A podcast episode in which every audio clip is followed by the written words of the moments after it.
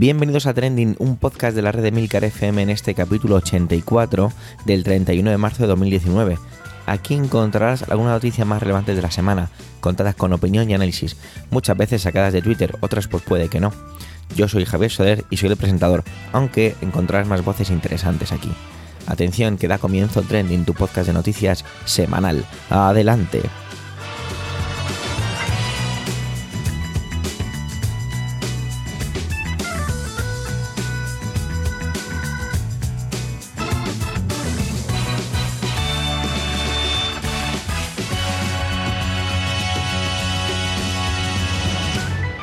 Bienvenidos al último día del tercer mes de 2019, para que luego digamos que es que el tiempo no pasa volando.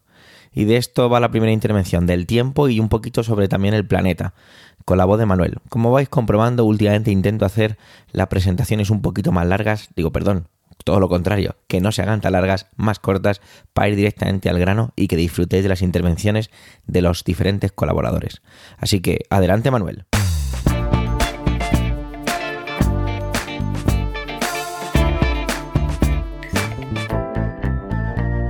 Hola oyentes, hola equipo Trending. Si ayer por la noche se encontraron los monumentos de su ciudad o las luces de su barrio o su vecino apagadas, no teman, fue un acto premeditado. Sí, fue la hora del planeta. Si esta mañana se han levantado con más sueño de lo normal o sus biorritmos eh, se encuentran ligeramente alterados, tampoco teman. Es que ha cambiado la hora. La Hora del Planeta es una actividad mundial impulsada y concebida por el World Wide Foundation for Nature y por la agencia publicitaria Leo Barnett, que se celebra el último sábado de marzo de cada año y consiste en un apagón eléctrico voluntario, en el que se piden eh, a hogares y empresas que apaguen las luces y otros aparatos eléctricos no indispensables pues durante una hora. ¿Por qué hay una agencia de publicidad en su origen?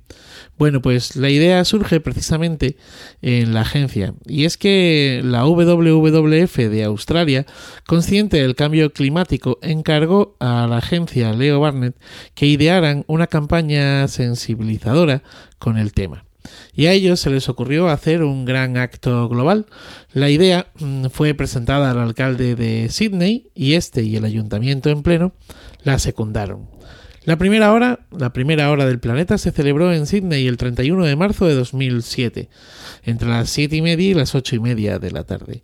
El ahorro de energía en la ciudad durante ese tiempo se estimó entre el 2,1% y el 10,2%, mientras que la participación de los habitantes se calculó en 2,2 millones. Hoy ya es una campaña mundial, más que un gesto simbólico de la lucha contra el cambio climático, hoy ya suma 188 países, más de 17.000 monumentos y millones de ciudadanos de todo el planeta Tierra. Con esta acción simbólica se pretende concienciar a la sociedad sobre la necesidad de adoptar medidas frente al cambio climático y frente a, a las emisiones contaminantes. Se pretende también concienciar a la sociedad con eh, la idea de ahorrar energía y aminorar también la contaminación lumínica. Es un pequeño gesto, un pequeño gesto que dice mucho, porque la vida, al final, al fin y al cabo, eh, se compone de pequeños gestos y porque todo suma. Y parece que es en esta idea del ahorro de energía en lo que se basa el cambio de hora que hemos vivido la pasada noche.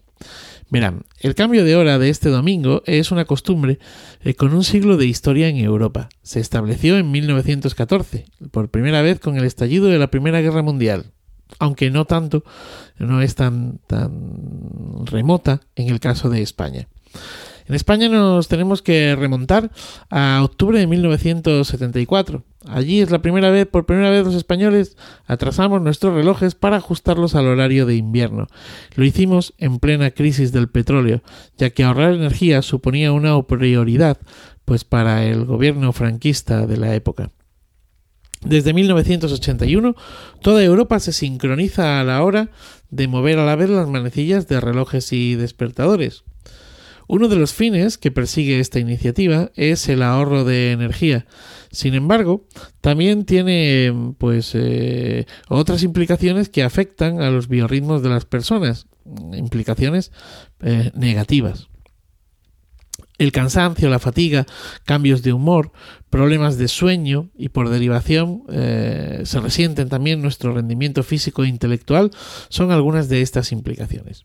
En los últimos años, varios estudios sugieren que el horario de verano realmente no ahorra energía y que incluso podría provocar eh, pérdidas. Los investigadores descubrieron que con el horario de verano sí se ahorraba energía durante las noches, pero se gastaba durante la mañana por las horas de oscuridad previas al amanecer, donde todo el mundo o una buena parte del planeta eh, se pone en marcha. La Comisión Europea anunció en 2018 que propondrá eh, a la Unión Europea eliminar el cambio de hora. La Comisión realizó este verano una encuesta en línea eh, a la que respondieron 4,6 millones de europeos de los 28 países miembros y eh, los resultados pues no dieron lugar a duda. La inmensa mayoría, el 84%, se mostraron a favor de eliminar el cambio de hora. un 95% en el caso de España. Ojo, porque en números totales la participación en esta encuesta apenas supera el 1% de la población europea. Así que, mm, bueno, quizá esta encuesta no sea tan representativa. La idea es que cada país elija en qué franja quiere estar y entre octubre de 2020 y octubre de 2021 pues se vayan ajustando a ello. En el caso de España, el Gobierno aprobó el pasado mes de septiembre un acuerdo para la creación de una comisión de expertos eh, destinada a estudiar las consecuencias de, este cambio de hora, ¿no? Bueno, esta comisión está compuesta por 14 expertos y, no se han puesto de acuerdo. No se han puesto de acuerdo. Eh, con, los argumentos que más que anteriormente he, dicho, pues eh, hay expertos que, que dicen que sí, que, que nos, iría bastante mejor si mantenemos el horario de verano y punto, y otros que dicen que no, que no, que no, que no, que, no se puede hacer así. Así que, eh, de momento, aquí, en nuestro país, en España, eh, seguiremos así por algún tiempo más. Feliz día y feliz vida. Casi seguro habréis visto el vídeo de su santidad el Papa retirando la mano, lo que se ha definido como la cobra papal. Pues de ello nos habla nuestro corresponsal en Roma, Antonio. Bueno, la verdad es que es mentira, no está en Roma, pero no sé, me hacía gracia decirlo así. Así que adelante Antonio y cuidado con la cobra.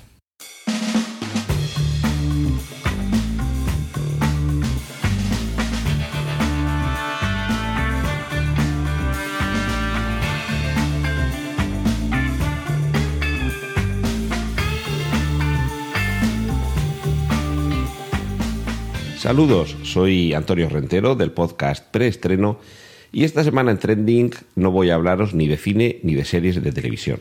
Os voy a hablar del Papa Francisco, del el argentino Bergoglio, que esta semana ha tenido dos momentos con bastante repercusión en medios sociales, bastante más repercusión de lo habitual. Es evidente que el Papa de la Iglesia Católica es una de esas figuras que casi cada semana está en los medios por una causa u otra, dado que es un líder espiritual de una parte importante de la sociedad mundial. Bien, el, primer, el primer momento de, gloria de esta semana era, en inicio, eh, el único al que me iba a referir en mi intervención de esta semana, pero después hemos tenido otro momento también importante. Vamos con el primero. Se, se, muestra en las redes sociales un vídeo correspondiente a una recepción papal, es decir, una visita de manera oficial que hace algún tipo de delegación o un grupo de personas a su santidad. Y vemos como una de las costumbres que marca el protocolo, por lo menos que marcaba hasta ahora, consiste en, al estrechar la mano del Papa, hacer el gesto de besarle el anillo papal, que es el símbolo, y es muy importante eh, la cuestión de los símbolos, el símbolo de su autoridad religiosa. La cuestión es que en el vídeo, de una manera bastante cómica, y de hecho en internet hay bastantes montajes, con la canción de fondo de Benny Hill o con algún mm, doblaje bastante cómico, se nos va ah, mostrando como cada vez que alguien intenta eh, besar, que, realmente, eh, ya digo que es un símbolo y lo que hay que hacer no es besarlo realmente, no hay que darle un beso con los labios, sino hacer el gesto de besarlo. Pero bueno, hay gente que eso a lo mejor no, llega a, comprender que solamente hay que apuntarlo y, tratan de besarle la mano y o el anillo. Y vemos cómo reiteradamente, porque son distintas personas las que acuden a estrecharle la mano y hacer ese gesto de besarle el anillo, reiteradamente, como digo, el Papa Francisco va retirando la mano casi en una especie de cobra, ya sabéis, ese movimiento que se asocia al chico normalmente al chico que le quiere dar un beso a una chica y la chica mueve la cabeza hacia un lado o, hacia atrás intentando evitar ese beso, pues asistimos, ya digo que con un efecto bastante cómico, a cómo uno tras otro todos esos eh, invitados a esa recepción papal que intentan darle ese beso, ven como el Papa Francisco retira la mano, la mueve, se la quita de, de las manos de esa, de esa persona, alguno incluso casi parece que le echa la bronca. Pero vemos que es uno tras otro, uno tras otro. Ya digo que es, esa reiteración es lo que lo convierte realmente en cómico. Y se nos da la explicación, por un lado, de que eh, a Bergoglio, al Papa Francisco, no le gusta ese gesto por lo que mm, contiene entre comillas, de casi de adoración a su persona, que él es un papa que busca la humildad que busca el servicio y que realmente ese, ese gesto de besarle la mano que, supone eh, elevarle como una figura de autoridad a la que se le debe un respeto referencial que no, que no le gusta. Es un discurso perfectamente válido y efectivamente con la idea que él quiere transmitir como, como reflejo del espíritu de su papado, es muy coherente. El problema es que el Papa Francisco lleva ya unos cuantos años sentado en la silla de Pedro, como para que ahora, al cabo del tiempo, todavía no se haya dado cuenta de que no le gusta la simbología y los gestos y, y la liturgia que revisten su autoridad y que sea ahora cuando todavía, tiempo después de haber sido elegido Papa por el, por el conclave, no haya tenido tiempo de explicarle a su personal que aleccione a quienes le van a visitar para que no le besen el anillo. Algo tan sencillo como que si tienes a alguien en la antesala aguardando la, espera de quienes te van a, a, visitar en esa recepción, que les diga, ah, solo un detalle, a su santidad no le gusta que le besen el anillo, simplemente estrechenle la mano. Es tan sencillo como eso, ¿de acuerdo? Entonces, e, esto nos conduciría a una reflexión. Si estamos viendo en este vídeo esa reiteración en el gesto del Papa de retirar la mano de una forma, ya digo, bastante cómica, cuando se la van a besar como símbolo, seguimos con los símbolos, de respeto a su autoridad, si vemos ese vídeo es porque no se ha tomado la molestia en todos estos años de que a alguien en la antesala le explique a la gente, no le besen el anillo, hagan el favor, que es que a su santidad no le gusta ese gesto. Es tan sencillo como eso. Y si no sucede, porque ya sería mucho suponer que se le explica a la gente, oiga, no le en el anillo al Papa que no le gusta, y que la gente incumpliera esa recomendación, eso ya me parece mucho suponer. Si estamos viendo ese vídeo, como digo, es porque él no se ha preocupado, ni él ni su personal, de trasladar esa inquietud. Pero sin embargo, sí que mantiene el gesto. Y esto lo que nos llevaría, por resumir mucho, sería simplemente a un postureo. Es decir, vendemos esa humildad y esa vocación de servicio y ese no querer que se produzcan determinados gestos de, que, se puedan entender como servilismo o sumisión, pero eh, no ponemos un, un coto, digamos, a que se produzcan y no hay ningún problema en que ese vídeo se difunda como una forma de trasladar, no, mirad qué humilde es, que no le gusta que le hagan ese, ese gesto casi como de casi como de sumisión. Pues si no te gusta que lo haga, es que más autoridad que tú dentro del de grupo de personas que mantienen un tipo de creencias y que consideran que el, Papa tiene una autoridad, pues no hay nadie por encima de ti para decir, bueno, a partir de ahora no se me besa la mano y punto. Luego, si lo haces, si te mantienes en ese puesto con todas sus consecuencias, te tienes que aguantar, porque tendrás, todos los cargos comportan una serie de obligaciones más o menos cómodas o incómodas, y una de ellas, en este caso, pues es esa, que te besen, que te besen, ya digo, no literalmente, no que te planten ahí un beso con los labios, porque eso, entre otras cosas, es que es antihigiénico y posiblemente antisaludable, porque te puede, imagínate estar besando sobre el sitio donde ha besado otra persona, saber la de enfermedades que se podría contraer y que se podrían, que se podrían eh, contagiar con ese procedimiento. Por eso hablo que es, un gesto que hay que apuntar, hay que hacer como que vas a besar, pero no completar el, acto. Eh, entonces a mí me da la, sensación, primero, de que es todo muy ridículo, es todo muy ridículo lo que rodea ese vídeo y que subyace, creo yo, un, cierto postureo. No, no, que se vea el vídeo de cómo retira la mano y cómo trata de interrumpir ese gesto. Entonces, por un lado, esa, era la, la, cuestión papal que esta semana quería comentar con vosotros. Mi percepción, que es que me parece, en resumen, ridículo. Y, y, vamos, mucho, mucho postureo veo yo en que se haya visto ese vídeo. Eh, y ya no entro en que, a ver, es que si ocupas un cargo y ese cargo tiene una serie de protocolos, pues te tienes que hacer el protocolo. Y si no te gusta, lo cambias y estableces cualquier tipo de ordenanza papal por la que a partir de este momento al Papa no se le besa la mano y punto. Pero es que luego ha habido otra intervención que me ha parecido también digna de comentar. Esta, vamos a ir también un poquito más rápido por no extendernos. En, unas palabras que muy recientemente han recogido a los medios, dice el Papa Francisco que visitará España cuando haya paz me imagino que en referencia a que haya paz en España, no cuando haya paz en el mundo. Y, claro, eh, esas palabras dejan entrever que en España estamos en guerra. Claro, si, si en España no hay paz y el Papa no puede venir, eso significa que en España estamos en guerra pues no sé en qué guerra estamos, no sé eh, qué muertos hay por las calles, ni qué agresiones de una parte de España a la otra, o a lo mejor de alguna potencia extranjera, como tampoco ha dado más detalles, a lo mejor es que piensa que nos está invadiendo alguien o que nosotros estamos invadiendo a alguien. No me suena que en España haya ninguna guerra, no me suena que el ejército haya sido llamado a hacer ningún tipo de acciones, ni que la gente se esté armando, aunque hay algunos partidos que les gustaría que tuviéramos armas en casa, como comentamos la semana pasada. No me parece que España esté en guerra y me parece que esas palabras de, del Papa son bastante torpes y bastante injustas, además de ser básicamente mentira. Y el representante de Dios en la tierra quizá no debería mentir o lanzar eh, afirmaciones que se pelean un poquito con la realidad.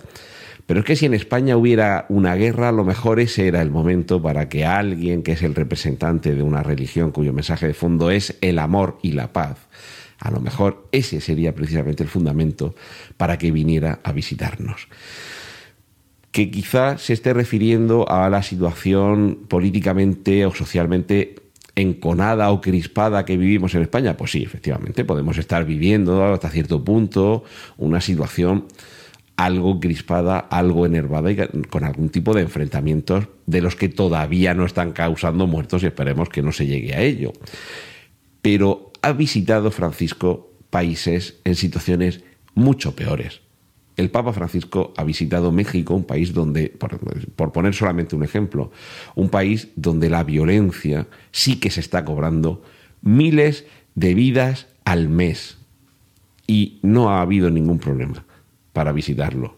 No ha tenido que dejar para el momento en el que haya paz en México la visita a ese país y, a ese país y pongo ese ejemplo como podría poner algunos otros ejemplos de países los que ha visitado que tampoco hay guerra y hay en, otros muchos países. ¿Por qué España es tan distinta? ¿Por qué en España no merecemos este trato por parte del Papa Francisco? Pues no lo sabemos, pero me parece que está haciendo un flaco favor a su magisterio, favor a, a muchos de los creyentes que hay en España y que se están viendo desamparados por la figura del máximo representante de la autoridad de la religión en la que creen. Y esto es todo por esta semana en mi intervención aquí en Trending. Un saludo de Antonio Rentero y seguid disfrutando con los contenidos que os ofrecen mis compañeros. Policía y patria. Bueno, no exactamente así. José Miguel me introdujo su intervención con dos palabras, policía patriótica. No tengo ni idea del enfoque y es de esas veces en las que uno está siempre esperando para escuchar lo que nos quiere contar este romano loco. Seguro que es muy interesante y muy didáctico. Así que todo no, queda más que decir, adelante José Miguel.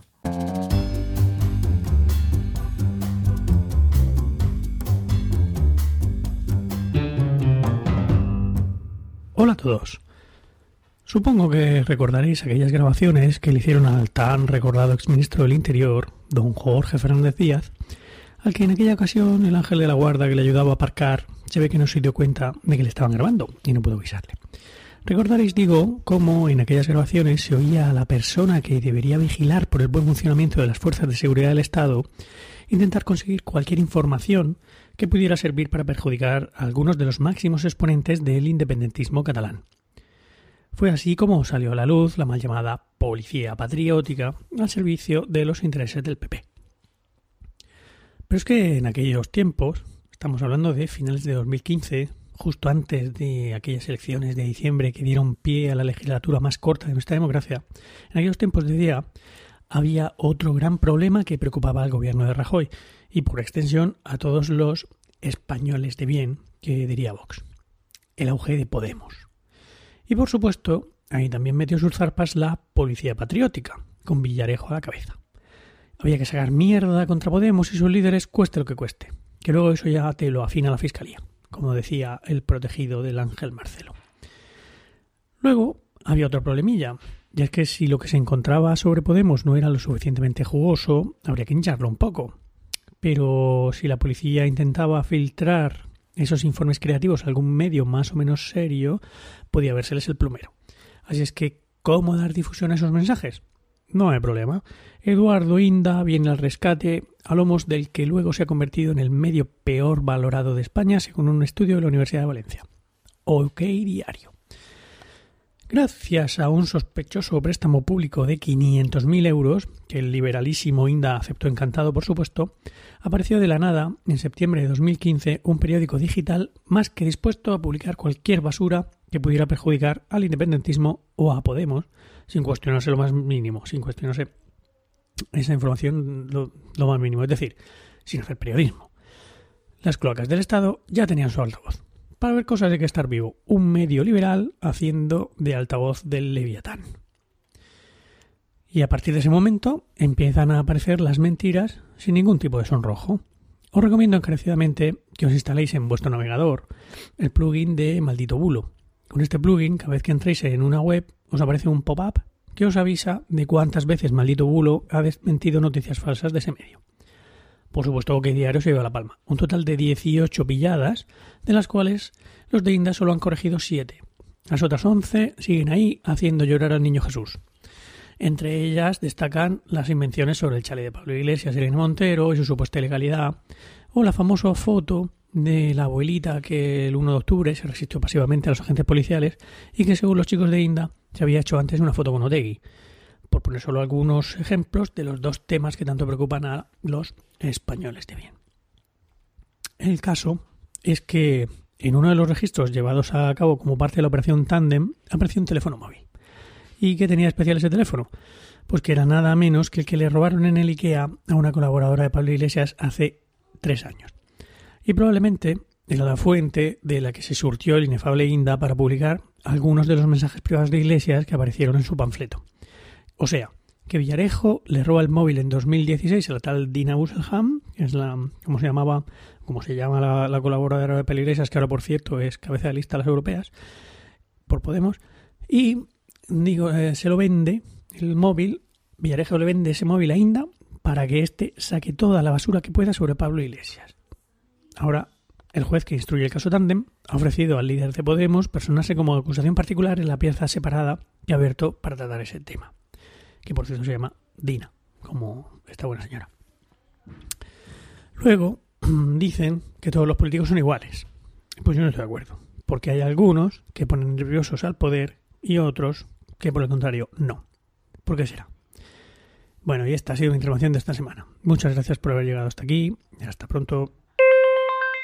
Tengo que confesar que esta semana me siento un poquito más aliviado que otras, porque evidentemente el Brexit sigue ahí a tope y tuve la desfachatez o la cara dura de pedirle al director de esta casa, Emilcar, que por favor esta semana se encargara él. Como buen jefe, dando siempre una de cal y una de arena, dijo, venga va, te echo una mano y así te, te buscas otro tema. Así que, así de fácil, Emilcar y el Brexit. Adelante, Emilcar.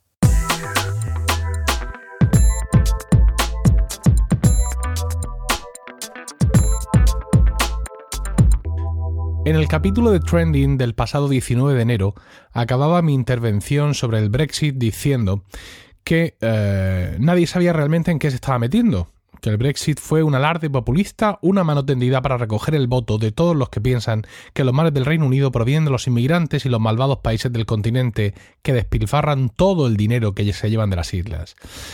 Y decía, os decía, oyentes, no os devanéis los sesos mirando esquemas sobre qué puede pasar ahora, porque hasta la fecha, en todas las disyuntivas, la conclusión ha sido siempre algo que no estaba previsto. Ahora el Reino Unido se encuentra literalmente en un callejón sin salida. Y la cosa no ha mejorado muchísimo desde entonces. El Parlamento británico ha votado una y otra vez no a todas las posibilidades que se, que se han autopuesto encima de la mesa, porque eh, la Unión Europea ya dejó claro que el acuerdo al que había llegado con el gobierno era inamovible, y eso es lo que ha vuelto a manifestar además esta semana. Pero el Parlamento británico sigue pensando que si deseas algo muy fuerte, al final lo consigues. Y no se dan cuenta de que eso no es así.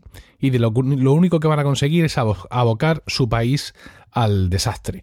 Eh, es muy complicado para mí atender la petición de Javier de volver aquí a estos micrófonos porque me duele Europa y me duele el Reino Unido. Yo soy muy, muy europeísta y aunque como buen español le tengo cierto recelo a los, británicos porque pienso que en cualquier momento me vuelven a hundir la flota, eh, no dejo de tener un aprecio por ese país, por su cultura, eh, por muchas cosas, por su historia, por cómo han sabido mantener determinadas tradiciones, tengo amigos allí y, esto es una cosa que me está doliendo mucho. Me está doliendo mucho ver ese Parlamento completamente ajeno a la realidad, insisto, pensando que con sus votos pueden torcer lo que ya se ha mostrado como la voluntad de todo un continente a la hora de establecer unos términos del acuerdo. El otro día escuchaba eh, a gente que vive en Irlanda del Norte y que había votado a favor del Brexit diciendo que bueno, que sí, que ellos querían el Brexit, pero que pensaban que en cualquier caso eso no iba a afectar a su frontera con Irlanda, que esa frontera no iba a volver a levantarse, que es algo que no quieren. Pero vamos a ver, alma de cántaro, si votabas por el Brexit, si uno de los motivos para iros de Europa era que no queríais la libre circulación de personas, ¿qué te hacía pensar a ti que no se iba a levantar de nuevo la frontera con Irlanda?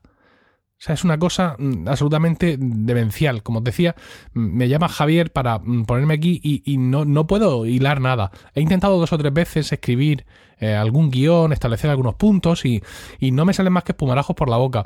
Así que lo que voy a hacer va a ser citar un poco un artículo del blog Aquí Europa. Es un artículo que cuando entréis vais a ver que no podéis leer por completo. Tenéis que registraros simplemente, no, no cuesta dinero. Donde vais a ver todos los pasos que ha dado el Brexit desde el principio, desde el 23 de enero de 2013 hasta nuestros, nuestros días, ¿no? Y eh, eh, acaban los tres últimos pasos, 12 de marzo, May vuelve a ser humillada, aunque un poco menos. Dice el acuerdo de salida ha sido derrotado de nuevo. La primera ministra anuncia una serie de votos en los que el Parlamento decidirá si quiere salir de la Unión Europea sin acuerdo o si prefiere una extensión del Brexit para tener más tiempo para manejar el temporal, porque solo es para eso, porque el tiempo no les va a servir para otra cosa. 14 de marzo de 2019 el Parlamento británico vota que se aplace el Brexit.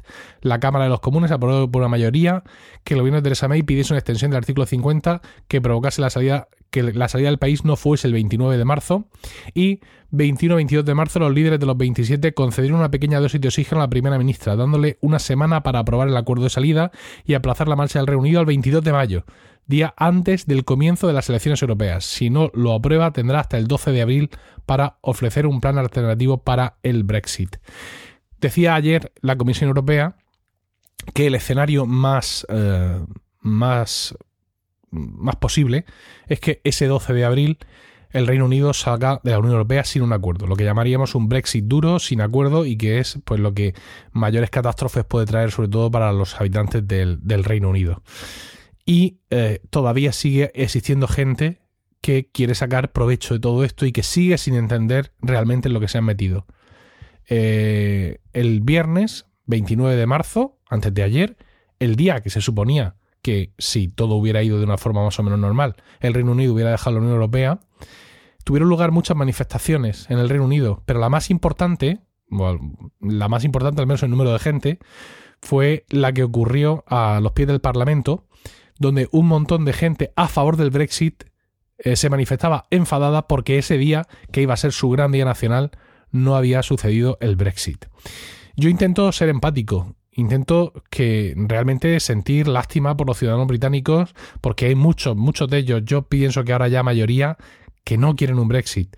Pero cuando veo unas reacciones así, cuando veo las declaraciones de sus políticos en el Parlamento, cuando veo este tipo de manifestaciones, cuando veo gente todavía diciendo Brexit, sí, vámonos, a, lo duro, a muerte, somos el gran Reino Unido, somos el imperio, lo podremos superar todo, no puedo dejar de eh, dejar, no, o sea, puedo dejar de ser empático, ¿no? Al final acabo dejando de ser empático y pienso tanta paz llevéis eh, como, como dejáis. En este artículo en este artículo que os he citado de aquí Europa, que mm, ya os digo, dejo ahí el enlace, registraros en el blog eh, y lo podréis leer sin, sin, ningún problema.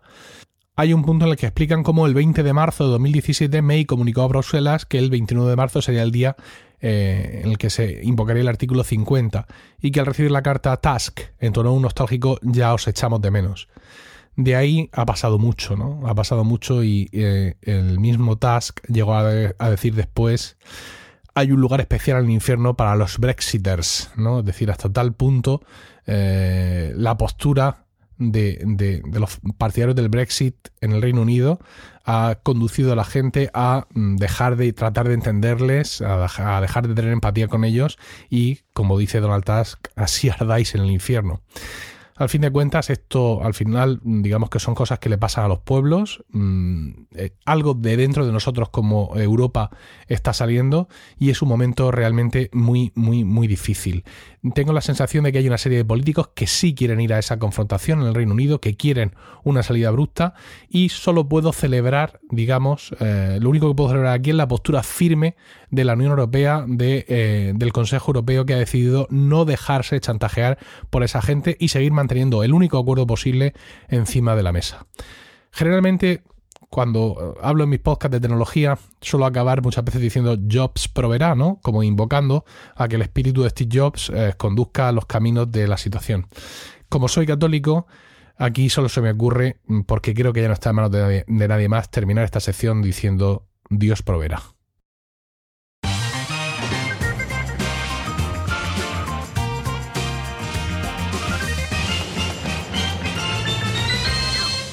El domingo pasado ya era por la tarde, ya habíamos publicado, y me encontré un tuit y dije, ahí va, a lo mejor tenía que haber traído esto. Pero dije, decidí guardarlo y si durante la semana no encontraba otra cosa, pues lo traía a este capítulo 84. Se trata sobre el, el, el informe Mueller, sobre este fiscal, ¿vale? De los Estados Unidos vamos a tener que irnos un poquito para atrás, concretamente más o menos dos años. En aquel momento, por los pasillos de Washington, pues corrían las acusaciones de asociacionismo de Trump con Rusia para interferir en la campaña presidencial, creando mecanismos deshonestos, manipulaciones y demás. Bueno, pues se nombra a este agente supuestamente independiente, que es el fiscal Mueller, y pues ha tardado dos años en llegar a, a ese informe. Bueno, han pasado esos dos años y ¿qué es lo que nos hemos encontrado? Pues bueno, que, este fiscal en ese informe parece exonerar de los cargos, bueno, parece no, se exoneran de los cargos de los que se acusaba al presidente Trump y de su administración. Es un golpe de efecto bastante grande y posible punto de partida y bueno, más bien un posible nuevo punto de partida en la legislatura y en la que viene a continuación. ¿Por qué? Bueno, esto lo vamos a ver un poquito más adelante. Los demócratas, en su mayoría, eh, veían este informe una, una victoria casi clara y una manera de deslegitimar al presidente y así ir forjando la campaña del 2020, si es que a través de este informe no conseguían sacarlo de la presidencia. Que la verdad es que este hombre parece un monolito y que nada puede con él. Y este quizás sea uno de los puntos más interesantes. Y es, lo diré incluso también más adelante, que esta administración está sentando unas bases y está haciendo una serie de cosas que si utilizáramos siempre las mismas varas, las mismas varas de medir, con a lo mejor comparando con el pasado otras legislaciones, otras administraciones, otros presidentes de los Estados Unidos, ya estarían fuera hace tiempo. Pero quizás sea una de esas bases. ¿Qué ha pasado? A los demócratas esto les ha caído como un, un jarro de agua fría y muchísimo, porque para los republicanos esto es un golpe de efecto en el sentido de que reafirma su posición. Eso sin duda, si se exonera de sus cargos, pues justificamos más nuestra posición. Pero es que aquí hay mucho más. Me alegro mucho de que al final no trajera este tema la semana pasada, porque durante toda la semana he estado buscando la información no tanto sobre el informe en sí, sino el impacto que ha tenido sobre la sociedad, sobre la gente de la calle en los Estados Unidos. Como decíamos, evidentemente los republicanos sacan pecho, incluso el presidente en su Twitter, en su cuenta de Twitter, hasta se hacía la víctima, afirmando que era una pena que un presidente se viera sometido a estas acusaciones. Los demócratas no han tenido más que agachar la cabeza y buscar nuevas alternativas contra Trump. ¿Qué digo yo? Será que no tienen dónde elegir, pero vuelvo a la base que decía anteriormente. Hay tantas cosas que están sentando bases, que están creando no, la palabra jurisprudencia no tiene sentido aquí, pero sí están creando como unos puntos de inflexión, una, unos acostumbrarse, como ya he dicho en otras ocasiones hablando sobre esta persona, sobre ciertas cosas y sobre ciertas cosas que se le permiten, que es muy complicado. Entonces puedo llegar a entender un poco a los demócratas. Eh, vamos a ver, el key de la cuestión está en que he encontrado muchos paralelismos con la actualidad política española. ¿Cómo es posible esto? ¿Cómo he podido meterme en este jardín? Bueno, voy a ver si poco a poco me voy explicando, ¿vale?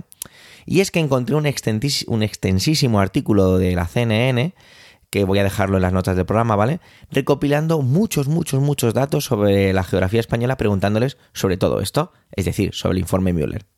Os lo voy a dejar allí en milcaret.f barra trending.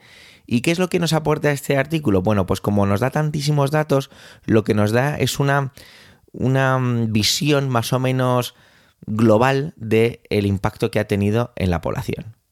¿Y cuál ha sido este? Pues que a la gente apenas nada le importaba todo esto de Rusia. Lo que le importa a la gente, al final, son sus problemas del día a día. ¿Qué pasará con mi pensión? ¿Qué ocurre con los planes médicos para mi hijo que está en una cama con parálisis prácticamente desde que nació? ¿Qué ocurre con las armas en los colegios? Esto es un mínimo detalle de lo que relata el artículo. Y la impresión, una vez más, y repito, una vez más, que la clase de política se mete en una dinámica ascendente, se va contaminando de diferentes ingredientes que hacen que de repente, si alguno es que hace este ejercicio de parar, mirar hacia atrás o incluso hacia abajo, ver una niebla, una serie de elementos que están entorpeciendo y que todo aquello por lo que se supone que tienen que estar luchando, peleándose, coordinando, mejorando, que es el ciudadano, poco o nada han hecho por ellos. Bueno, por eso no deja de pensar los paralelismos con la política de aquí y me sirve un poco como, como enlace. Y es, con la cantidad de afirmaciones, la cantidad de discursos, la cantidad de, de tonterías que se dicen, como desenterrar, que si lazos, que si chalés, que si bravuconadas gratuitas, cuando de repente lo que importa a la gente no son ese tipo de cosas. Bueno, tengo que hacer un matiz. Habrá mucha gente o habrá un sector a los que sí le importe un desenterrar o un lazo amarillo o hablar de un chalé, pero las preocupaciones reales de la gente o las preocupaciones del día a día no son esas.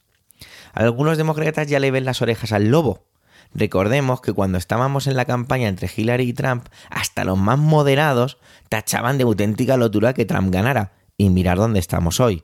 Por eso, aunque las elecciones son en 2020 y dentro de muy poco tiempo, de manera totalmente no oficial, la campaña, la campaña presidencial comenzará de nuevo, lo que para muchos puede ser una locura, un sinsentido, que es volver a tener cuatro años más a Trump en la Casa Blanca, puede que sea incluso más fácil que la primera vez. La oratoria aquí juega un papel muy importante. Esto está clarísimo, pero a la vez lo básico, lo sencillo, lo cercano, es en muchas ocasiones lo que la gente quiere y necesita oír. Rusia queda demasiado lejos para los habitantes de Estados Unidos. Para otros, incluso había una mujer en este artículo que afirmaba que, Jonín, que estamos en 2019, que esto no son los años 50. Pues fenomenal si se tienen relaciones con Rusia. Para que nos demos cuenta un poco de cómo funciona lo que se habla en los despachos y estoy haciendo un gesto con mis manos hacia arriba y lo que se vive en la calle haciendo con mis manos un gesto hacia abajo. Ya que los republicanos están utilizando esto y les va a venir fenomenal para ganarse esa supuesta cercanía. Porque evidentemente yo no soy el más listo de mi portal, ni muchísimo menos, pero los políticos y la gente de la que se rodean saben lo que tienen que decir o saben qué puntos tratar. Pueden equivocarse más o menos, pero esto lo van a utilizar y mucho. Los republicanos van a utilizar esa, esa lejanía que han demostrado los demócratas de la población centrándose en temas que encima eran totalmente mentira. Es una lástima, pero creo que, que los demócratas se han caído en un pantano. Y encima Trump sale a la defensa de sus ciudadanos estadounidenses, protegiéndolos, construyendo un muro, que es la manera más literal que se le ocurre de protegerlos.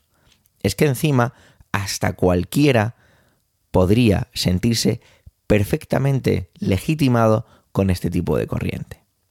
Bueno, creo que los demócratas lo tienen cada vez más difícil y todo lo que contábamos meses antes o incluso desde que hace dos años tenemos a este hombre en la Casa Blanca para ir deslegitimando a esta persona, está yo creo que consiguiendo el efecto contrario. Sí que es muy curioso todo lo que está pasando aquí. Llegué a un momento en el que me pregunté, y el artículo no lo hace de manera directa, pero sí un poco a lo mejor casi indirecta o subversiva, ¿qué hubiera pasado si hubiera sido al revés? Es decir, que este informe sí que es cierto que acusara al presidente habiendo tenido esas em, alianzas o esas mm, relaciones con Rusia para la campaña. Pues es que yo creo, y aquí evidentemente es una opinión puramente personal y una hipótesis totalmente gratuita, yo creo que a lo mejor, teniendo en cuenta todos los antecedentes anteriores que tenemos, no hubiera pasado demasiado. Por supuesto, los demócratas no saldrían perdiendo como en esta ocasión. Pero volvemos, volviendo a ese artículo, la gente pues le hubiera dado a lo mejor bastante menos importancia que a otros problemas que tienen está el nivel de la administración, de esta administración, y esos precedentes que van asentando, que he dicho ya tres o cuatro veces en esta intervención, que os prometo ya se está acabando, que yo creo que no afectaría demasiado. Vuelvo a decir, yo no soy un tipo muy listo, pero creo que para convencer a la gente lo primero que hay que hacer es escucharla. Y hablaba de que existen todas unas administraciones, todas una serie de asesores y analistas que se encargan de esto. Pero la pregunta clave es, ¿es que realmente escuchamos? A la población o solo la oímos. Y con esto hemos llegado al final de este 84 capítulo de Trending. Gracias por el tiempo que habéis dedicado a escucharnos. Tenéis los medios de contacto y toda la información y enlaces de este episodio en emilcar.fm barra trending, donde también podéis conocer los demás podcasts de la red en emilcar.fm. Además, ha sufrido una remodelación completa por parte del director de Emilcar y ha quedado muy chula. Si os gusta Trending, recomendarnos, debatir nuestras intervenciones, complementarlas y completarlas con los comentarios. Y si tras todo lo anterior os apetece darnos diferentes rankings en vuestras diferentes aplicaciones de podcasting, de podcasters, perdón, eso pues sería increíble. Nos despedimos ya hasta la semana que viene. Un saludo.